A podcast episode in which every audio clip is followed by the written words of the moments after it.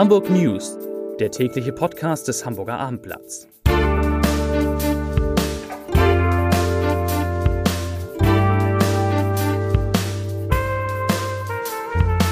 Herzlich willkommen. Mein Name ist Bernd Röttger und ich begrüße Sie, euch alle ganz herzlich zum letzten Pod Hamburg News Podcast in diesem Jahr. Der, das kann ich versprechen, ein wenig anders wird. Heute begrüße ich vier liebe Kolleginnen und Kollegen hier im Podcaststudio und es wird um viele Dinge gehen, die uns im vergangenen Jahr und in den vergangenen Jahren beschäftigt haben. Es geht um Olaf Scholz, es geht um die Handelskammer, es geht um Elbphilharmonie, die Elbvertiefung, es geht um Olympia und um die zweite Liga. Kurz, wir sprechen über das vergangene Jahrzehnt in Hamburg. Aber erst einmal habe ich für Sie, für euch wie immer drei Nachrichten aus Hamburg. Die Nachricht Nummer eins. Die meisten dürften es bereits mitbekommen haben, aber vorsichtshalber noch einmal zur Warnung. An der Binnenalster gibt es in diesem Jahr erstmals ein Böller- und Raketenverbot. Die Polizei wird verstärkt vor Ort sein, über das Verbot informieren, aber es auch kontrollieren. Insgesamt rechnet die Polizei in Hamburg in der Nacht mit 1200 bis 1600 Einsätzen. Allein an den Landungsbrücken werden erfahrungsgemäß rund 50.000 Menschen in der Nacht erwartet. Die Nachricht Nummer 2. Wer sich nach den Feiertagen mit Fondue, Gans, Keksen oder auch vegetarischen Leckereien schon einmal auf den Januar einstimmen möchte, der sollte in den heute Abend erscheinenden Abendblatt-Podcast Entscheider-Treffen Haider meines lieben Kollegen Lars Haider hineinhören. Lars hat sich diesmal mit Leonard Wilhelmi unterhalten. Der stammt nämlich aus einer Familie, die seit Generationen mit wenig Geld, ne, sorry, mit wenig Essen ihr Geld verdient. In dem Podcast geht es unter anderem um das richtige Fasten und um digitales Fasten. Den Podcast findet ihr auf abendblatt.de slash Entscheider sowie bei Spotify und Apple Podcast. Und zum Abschluss noch ein kurzer Blick auf das Silvesterwetter. Die gute Nachricht, es soll in der Nacht trocken bleiben, aber es gibt für alle, die sich auf ein Feuerwerk am Himmel über Hamburg freuen, auch einen Haken. Es könnte in der Nacht neblig werden. Und jetzt habe ich vier liebe Kolleginnen und Kollegen zu Gast. Wir sprechen über das morgen endende Jahrzehnt. Ich beginne mit Maike Schiller, unserer Kulturressortleiterin, und wir sprechen über Elbphilharmonie, und den Aufste die aufsteigende, das Beginn der Kulturstadt Hamburg. Maike, was, äh, was habt ihr da zusammengetragen? Ja, also das vergangene Jahrzehnt ist ähm, eindeutig positiv verlaufen für die Kulturszene in Hamburg. Also man kann tatsächlich von dem Aufstadt der Stadt, Aufstieg der Stadt zur Kulturstadt Hamburg sprechen. Nicht nur wegen der Elbphilharmonie, aber natürlich zu einem ganz, ganz großen Teil wegen der Elbphilharmonie. Aber wenn man so sich erinnert, was zum Beginn des Jahrzehnts in Hamburg los war, da sollte das Altona Museum geschlossen werden, da musste die Galerie der Gegenwart geschlossen werden. Es war nicht so ganz klar, was die damalige Kultursenatorin Karin von Welk damit bezweckte. Ging es tatsächlich nur um defekte Brandschutzklappen? Ging es darum, Geld zu sparen? Ähm, es war alles ein bisschen anders, als es jetzt war. Das stimmt, das erinnert kaum jemand. Da gab es ja ähm, lange, viele Monate irgendwie ein Hin und Her im Altona Museum. Genau, ähm, viele Demonstrationen, genau. ähm, viel Solidarität mit dem Altona Museum, auch viel ähm, Solidar Solidarität äh, zwischen Gruppen, die vielleicht vermeintlich gar nicht so äh, zusammenpassen. Also da haben linke Studenten genauso demonstriert wie ganz bürgerliche Kreise. Ähm, also es gab viel Zusammenhalt tatsächlich mhm. auch in der Stadt. Und bei der Elbphilharmonie war es so, dass es irgendwie erstmal Baustopp, Baustopp und, und böse Schlag und Millionengrab, genau. genau. Sah alles nicht gut aus zum Beginn des Jahrzehnts. Und dann ein glückloser Intendant am Schauspielhaus. Ich weiß nicht, wer sich noch an Herrn Schirmer erinnert. Ähm, auch da lief es überhaupt nicht. Herr Kuhn ist nach Berlin gegangen, hat einige von ganz von den ganz äh, beliebten Schauspielern mitgenommen. Fritzi Haberland, Maren Eggert ähm, Peter Jordan, Peter Kurt, alle weg nach Berlin. Also, also an jeder Baustelle sozusagen war es irgendwie, sah es nicht gut aus. Wann hat sich das denn irgendwann so langsam gedreht? Naja, es hat sich halt so langsam gedreht. Ich, ich glaube, man kann gar nicht sagen, es hat sich erst mit der Elbphilharmonie gedreht, weil es hat, vielleicht hat es schon damit begonnen, dass man es nicht mehr hingenommen hat, dass plötzlich die Schließung des Altona Museums im Raum stand. Das war äh, möglicherweise einfach der Punkt, wo man gesagt hat, nee, jetzt, also alles lassen wir irgendwie auch nicht mit uns machen. Und dann gab es diese große Solidaritätswelle und ähm, dann kam irgendwann Frau Kisseler ins Amt als Kultursenatorin, die ja eine sehr beliebte und sehr erfolgreiche Kultursenatorin war, ähm, die viel zusammengeführt hat wieder, die auch ähm, viel vermittelt hat.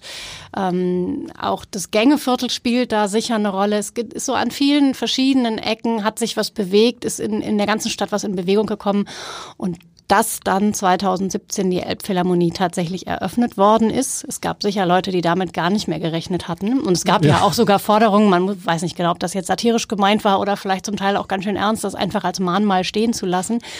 War ja nicht so, kam anders. Ähm, wir wissen, dass es eine ganz große Erfolgsgeschichte geworden ist, dass die Leute ähm, ja gar nicht genug kriegen können und dass der Run auf die Karten so immens war, wie sich das eben niemand hat vorstellen können. Das war dann sozusagen das Sahnehäubchen und das, ja, das war der ganz Ende große Befreiungsschlag. Genau, alles über, genau. über.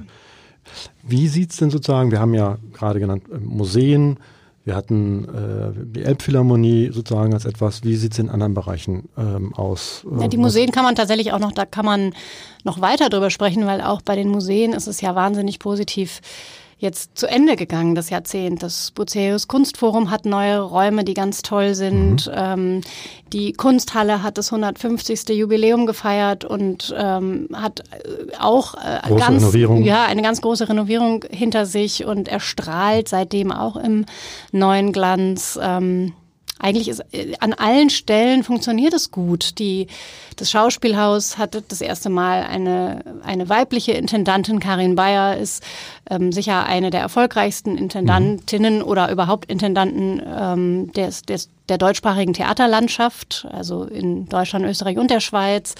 Ähm, es läuft auch bei Herrn Lux am Thalia. Es läuft eigentlich an allen Ecken ganz gut. Es gibt ähm, natürlich Dinge, die nicht funktionieren. Also die Proberaumsituation für Bands ist immer noch schwierig. Ähm, nicht alles ist super.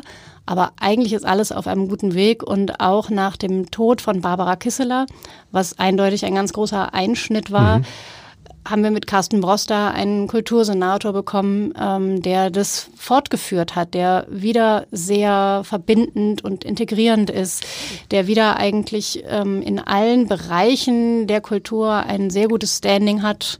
Und im Moment, ähm, glaube ich, kann sich die Kulturszene in Hamburg nicht wirklich beschweren. Also so könnte es in 2020 auch weitergehen. Wäre schön, Oder, wenn wir dann wieder so reden würden. Ja, genau. ne?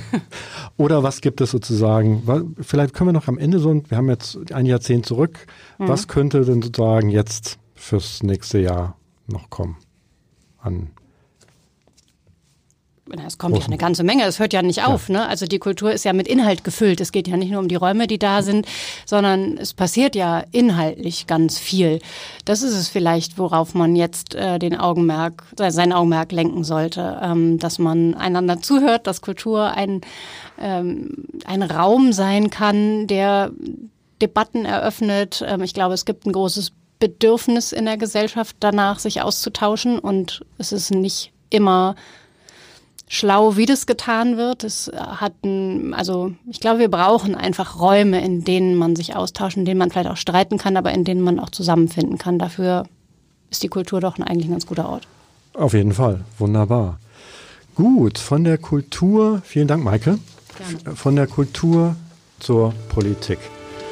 Peter Ulrich Meyer sitzt mir gegenüber und wir blicken zurück auf ein Jahrzehnt das ein Mann in Hamburg geprägt hat, äh, Olaf Scholz, mit Siegen und Niederlagen. Man denkt zuerst irgendwie bei Olaf Scholz, also viele glaube ich jedenfalls, denken erstmal an G20 und das Desaster und vielleicht auch noch ein bisschen an, äh, an Olympia. Aber du hast äh, da noch ganz andere Punkte, Peter. Naja, äh, G20 stand ziemlich am Ende ja der Amtszeit ja. von Olaf Scholz. Insofern ist das sicherlich auch prägend, prägend auch deswegen, weil er sich dort eigentlich äh, insbesondere im Vorfeld von G20 ähm, für ihn selbst untypisch verhalten hat, unklug verhalten hat, hm. dadurch, dass er eine Sicherheitsgarantie ausgesprochen hat, die er Der dann nicht einhalten konnte im Anschluss, wie wir wissen. Ähm, wenn man aber die ähm, gesamte Amtszeit von Scholz äh, betrachtet, die ja von 2011 bis 2018 reichte, bevor er dann ins Bundeskabinett wechselte, dann äh, muss man schon sagen, dass er doch relativ deutliche Spuren auch ähm, im Zusammenleben der Stadt hinterlassen hat. Wenn man etwa daran denkt, äh, dass es maßgeblich seine Initiative war, die Beitragsfreiheit beim Kita-Besuch äh, schrittweise einzuführen, äh, die Studiengebühren abzuschaffen, die es in Hamburg äh, kurz davor ja noch äh, Stimmt, gegeben ja.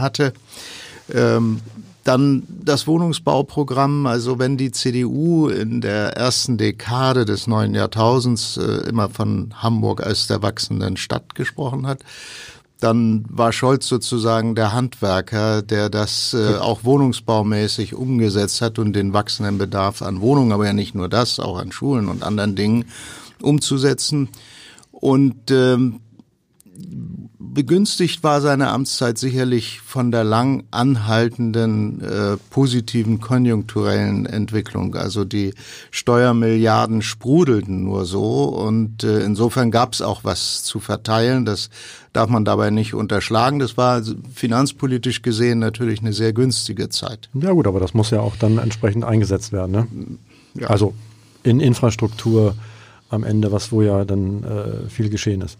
Und in der Tat die Sachen, ähm, die du gerade genannt hattest, Kita-Gebühren und Studiengebühren, ähm, das vergisst man so schnell wieder, weil es dann plötzlich so normal und, und selbstverständlich wird. Naja, Aber das war schon eine große Errungenschaft. Auf, auf Bundesebene geht es ja im Moment mit dem Gute-Kita-Gesetz mhm. gerade darum, darum äh, in die Fläche zu bringen, was in Hamburg, also mhm. beitragsmäßig, was in Hamburg eben ähm, schon la lange Realität ist. Und ich glaube, es ist ein ganz zentraler Punkt für die Vereinbarkeit von Familie und Beruf eben. Also ich erinnere mich noch an meine eigene Tochter mhm. und an die Kosten, die das damals verursacht hat. Äh, der ich erinnere mich auch gut. Ja.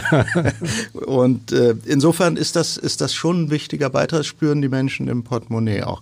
Vielleicht darf ich eine ja. Sache, wenn wir über Scholz reden, noch ganz Auf kurz erwähnen die sozusagen zu seiner politischen Charakteristik gehört. Er ist ein typischer Machtpolitiker und hat das hier in Hamburg sehr frühzeitig umgesetzt. Ähm, er war während seiner ganzen Zeit als erster Bürgermeister auch immer Landesvorsitzender mhm. der SPD, mag manchen als banal erscheinen, brach aber mit einer jahrzehntelangen Tradition der Hamburger SPD die die wichtigsten Ämter immer auf drei verschiedene Köpfe verteilt hatte. Mhm. Also einer war Bürgermeister, einer Landesvorsitzender und einer Fraktionsvorsitzender in der Bürgerschaft. Und Scholz hatte diese Machtkonzentration innerparteilich, die es ihm ermöglichte, sag mal, diese durchaus schwierige und aufmüpfige Partei, die die SPD auch in Hamburg ist, zu disziplinieren. Und er hatte im Übrigen dadurch, dass er diesen großen Wahlerfolg am Anfang errungen hatte, aus der Opposition in die mhm. absolute Mehrheit, er hatte sozusagen auch im Senat die Stärke, tatsächlich das, was die Verfassung vorgibt, die Richtlinienkompetenz des ersten Bürgermeisters auch sehr konsequent, man kann auch sagen, weitlich auszunutzen. Ja, ein super interessanter, äh, interessanter Aspekt oder ein super interessanter Blick eigentlich auf die, auf die Hintergründe dieses lang anhaltenden Erfolges. Wenn wir, du hast, wir haben jetzt gerade über die, über die, äh, quasi über die Siege ge gesprochen, über die Erfolge des Olaf Scholz. Ich habe am Anfang ja mit, mit ähm, der Elbphilharmonie ja, oder G G20 und, ähm, und es klappert irgendwo und ähm, äh, Olympia. der Olympia äh, über zwei Niederlagen gesprochen. Was gibt's da? Fällt dir, gibt's da noch weitere Sachen, die da ins Gewicht fallen, oder sind das die beiden großen äh, Dinge? Ja, das sind schon, das sind schon die beiden zentralen Punkte. Nicht ganz von ungefähr übrigens. Beides ja ähm, oder mindestens Olympia ein, eine Volksinitiative, die sozusagen ein Referendum, das äh, Scholz nicht bestehen konnte. Und nun kommt noch ein dritter Punkt, an den habe ich eben gedacht, der Rückkauf der Energienetze. Hm. Auch da hat Scholz sich mit seiner Position nicht durchsetzen können. Stimmt. Das ist insofern ganz interessant als jemand, der auf der einen Seite doch durchaus beliebt bei den Hamburgern war, was sich auch in Wahlerfolgen ähm, ausdrückte, bei konkreten Projekten den kürzeren gezogen hat, bei zwei wichtigen, mhm. Olympia und äh, eben diesem Netzerückkauf. Mhm. Ähm, so und äh, G20, äh, das bleibt natürlich äh, in, auch in der Rückschau sozusagen der überragende Makel dieser Amtszeit, so würde ich sagen. Ähm, das war ein Stück Hybris von Scholz, wo man nochmal daran erinnert, wie das eigentlich entstanden ist aus einem Gespräch mit Angela Merkel und ihrer Bitte, Hamburg möge doch den Gipfel, G20-Gipfel mhm. ausrichten ähm, und Scholz quasi direkt zugesagt hat, sich kaum mit jemandem abgesprochen hat. Ähm, als einzige war äh, jetzt vom Koalitionspartner der Grünen, Katharina Fegebank, eingeweiht, aber zum Stillschweigen verpflichtet. Und die Sache war sozusagen schon eingetütet, bevor es wirklich öffentlich wurde. Also. Das war aus meiner Sicht auch unter demokratischen Gesichtspunkten extrem bedenklich. Äh, und dann gab es von Anfang an ja, auch wie ich finde, berechtigte Zweifel am Ort des Gipfels, also ja. äh, sozusagen in direkter Nachbarschaft zum Schanzenviertel als, als einem Kristallisationspunkt der linksextremen Szene, die ja auch von Beginn an mobilisiert hat gegen diesen Gipfel und eben, naja, mit dem bekannten Ergebnis auch. Also ähm, da hat vielleicht ein bisschen platter Spruch, aber da hat vielleicht Scholz seinen Instinkt etwas verlassen. Ähm, oder er hat sich alles zugetraut, aber dieses war definitiv ähm, einer zu viel. Okay. Nun blicken wir auch bei dir irgendwie noch ganz kurz in die, in die Zukunft. Es stehen im, am 23. Februar Bürgerschaftswahlen an. Wofür könnte das nächste Jahrzehnt am Ende gestanden haben? Wagst du da irgendwie? Ich meine, es ist jetzt eine sehr Äh, eine sehr weite Prognose, aber ist das sozusagen, werden wir wieder so einen Kopf haben oder werden wir, keine Ahnung? Das, Na, also das, das, das, das äh, glaube ich, das kann man schwer voraussagen. Ähm, muss ja ganz kurz daran erinnern, dass die politische aktuelle Ausgangslage ähm, relativ unübersichtlich ist. Wir haben mehrere Varianten, die einigermaßen realistisch vorstellbar sind, aber in, also mit sehr unterschiedlichen Konsequenzen behaftet sind. Es kann so sein, dass die SPD nochmal stärkste Kraft ist und den nächsten ersten Bürgermeister wiederum stellt. Es kann durchaus sein, dass die Grünen knapp vorne liegen, was also ähm, natürlich ähm, ziemlich grundstürzend wäre für die Stadt und für das Land würde es die zweite ähm, grüne Ministerpräsidentin oder eben nach Kretschmann die erste Frau, aber mit dem grünen Parteibuch zweite sein. Es sind Dreierkonstellationen vorstellbar. Ich glaube nicht, dass es, äh, oder ich glaube eher nicht, dass es nochmal eine so prägende äh, politische Figur gibt wie Scholz. Man darf bei Scholz auch nicht vergessen, der kam natürlich mit der ganzen Erfahrung aus naja. der Bundespolitik. Er war Bundesarbeits- und Sozialminister, also er war nicht in Hamburg äh, aufgestiegen bis zum Bürgermeister, sondern er war eher zurückgekehrt, zwischenzeitlich, wie wir heute wissen. Und Ole von Beust war ein, aus völlig anderen Gründen eine ähnlich prägende Figur im Jahrzehnt zuvor. Ich glaube, wir haben neue Verhältnisse, die deutlich unübersichtlicher sind, mit mehr Parteien und wir haben auch nicht mehr eine Kraft, die so eindeutig dominierend ist. Mhm.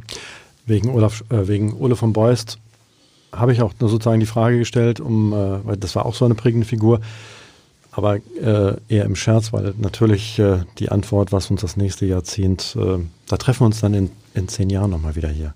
Oder? Nein, also auch das ist jetzt eine riskante Prognose. ja, okay. Vielen Dank, Peter, für, diese, für die Information, für diesen Rückblick. Und nun kommen wir zu Wolfgang Horch, meinem Kollegen aus der Wirtschaftsredaktion. Die Wirtschaft blickt auch auf ein spannendes Jahrzehnt äh, zurück. Wir hatten die Rebellen der Handelskammer, wir haben so Dinge wie eine Never-Ending Story, die äh, Elbvertiefung, die kommen sollte und dann doch nicht kam und dann. Aber erzähl du mal, was sozusagen ist euer Schwerpunkt? Ja, also ich glaube, in der Wirtschaft kann man gar nicht so einen Schwerpunkt setzen. Wenn man sagt, man möchte jetzt die, die, die vergangenen oder die 2010er Jahre rekapitulieren, mhm. dann gehören da, glaube ich, viele Punkte dazu. Und die Elbvertiefung ist sicherlich das Beispiel, äh, was das prägnanteste Beispiel für dieses Jahrzehnt.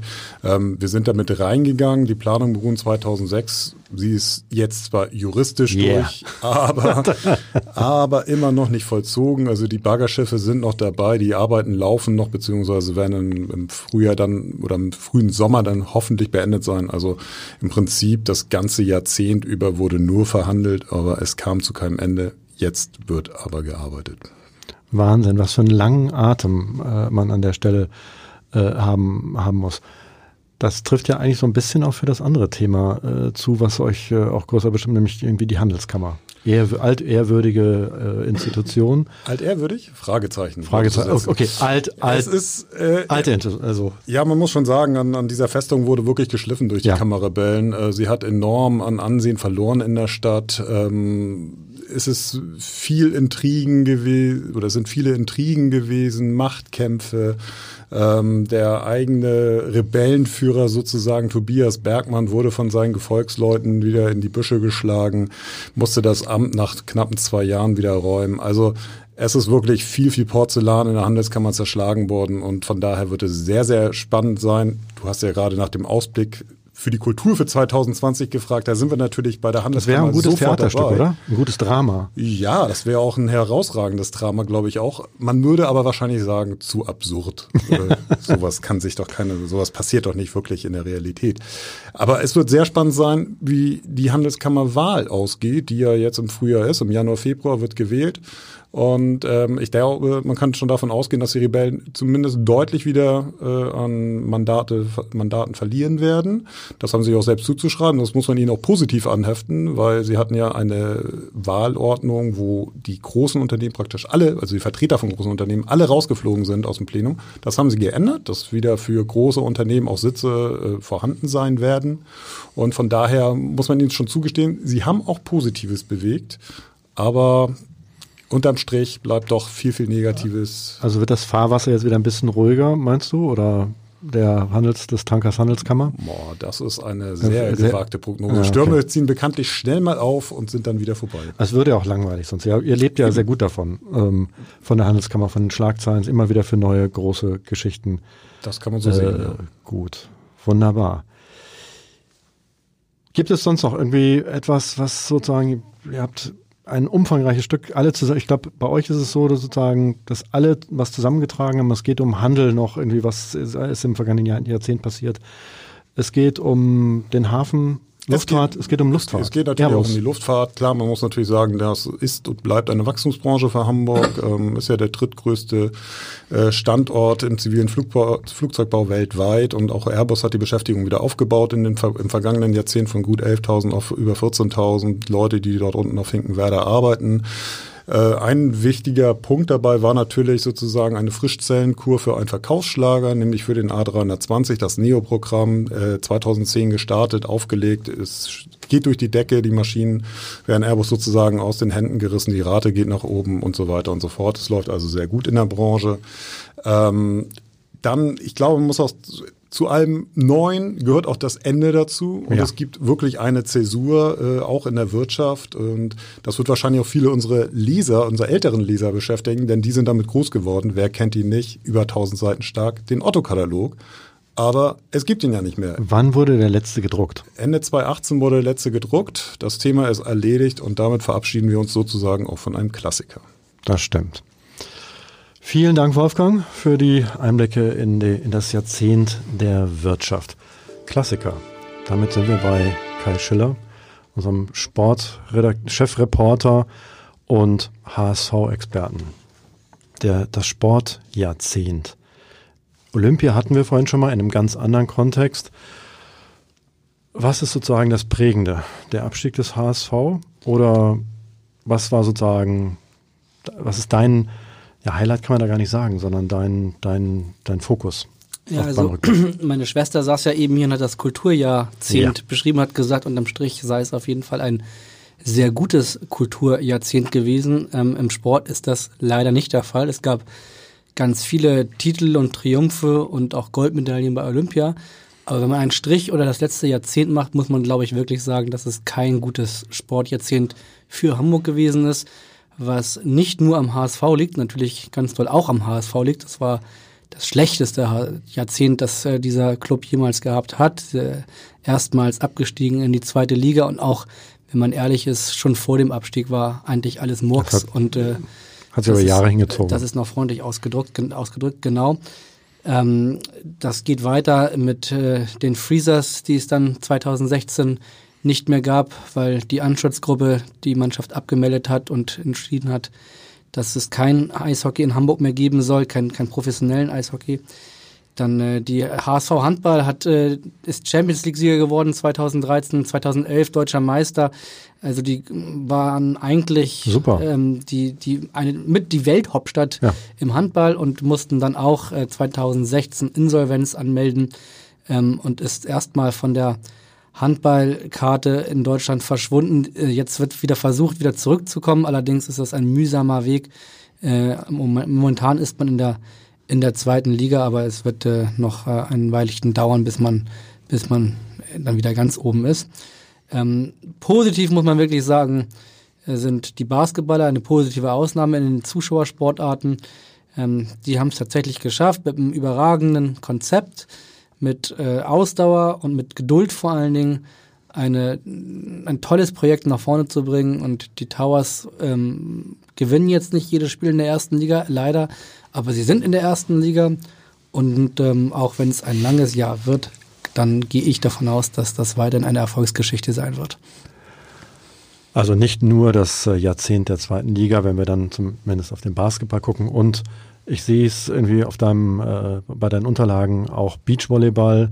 Ähm, äh, es ist in Hamburg ein, ein großes und erfolgreiches äh, Thema gewesen. Be- Beachvolleyball hat auf jeden Fall die größten positiven Schlagzeilen geschrieben. Zum einen, äh, da wird sich jeder daran erinnern, 2016 die Goldmedaille für die, für die, für die Frauen, Laura Ludwig und Kira Walkenhorst in, in Rio. Tolles Finale gespielt, tolle Goldmedaille, hat keiner erwartet und dann wurden alle überrascht. Ähm, aber auch 2019 die Beachvolleyball-Weltmeisterschaft hier in Hamburg ähm, war fantastisch. Also am Roten Baum, der altehrwürdige Roten Baum war da plötzlich Partymeile schlechthin und Wahnsinnige und Stimmung. Dann auch noch mit dem Vize-Weltmeistertitel für Deutschland, für die Hamburger.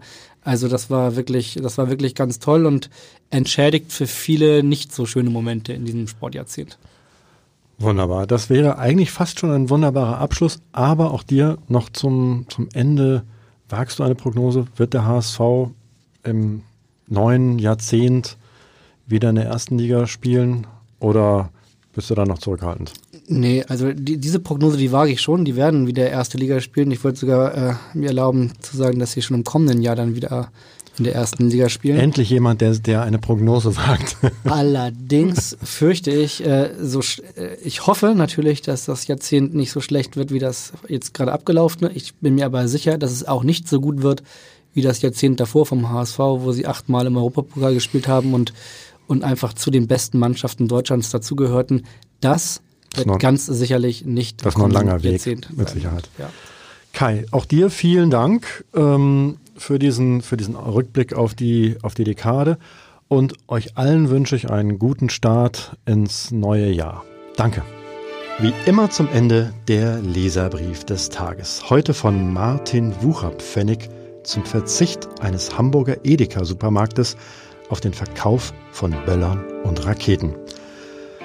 Bravo! Alle Hundehalter und ältere Menschen sind froh und dankbar für jede Initiative, die diesen antiquierten Brauch der Silvesterböllerei ein Ende setzen will, schreibt Martin Wucherpfennig.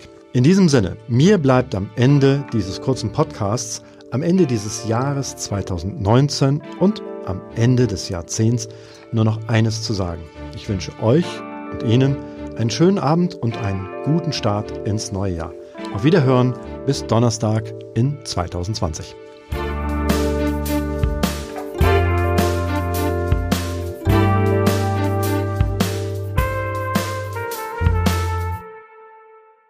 Weitere Podcasts vom Hamburger Abendblatt finden Sie auf abendblatt.de slash podcast.